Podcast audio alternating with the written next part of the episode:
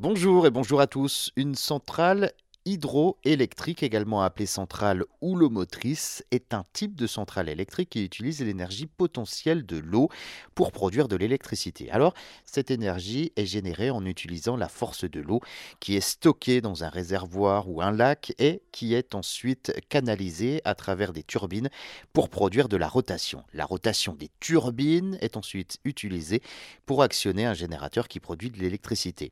Les centrales hydroélectriques peuvent être euh, construites sur des rivières, des lacs et des barrages et peuvent produire une quantité importante d'électricité en fonction de la taille de la centrale.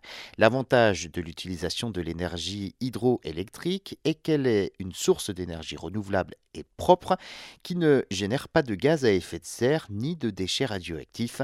De plus, les centrales hydroélectriques peuvent donc être construites rapidement et sont souvent plus économiques que d'autres sources d'énergie renouvelable. Cependant, hein, la construction de centrales hydroélectriques peut également présenter euh, des défis environnementaux tels que la perturbation des habitats naturels des poissons, des plantes, la sécheresse de certaines rivières et la nécessité de déplacer des populations locales pour construire donc ces centrales. Il est donc important de veiller à ce que les centrales hydroélectriques soient construites de manière responsable et durable.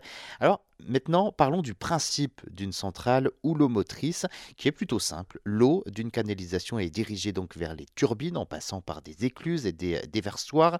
La force de l'eau est utilisée euh, pour faire tourner des turbines.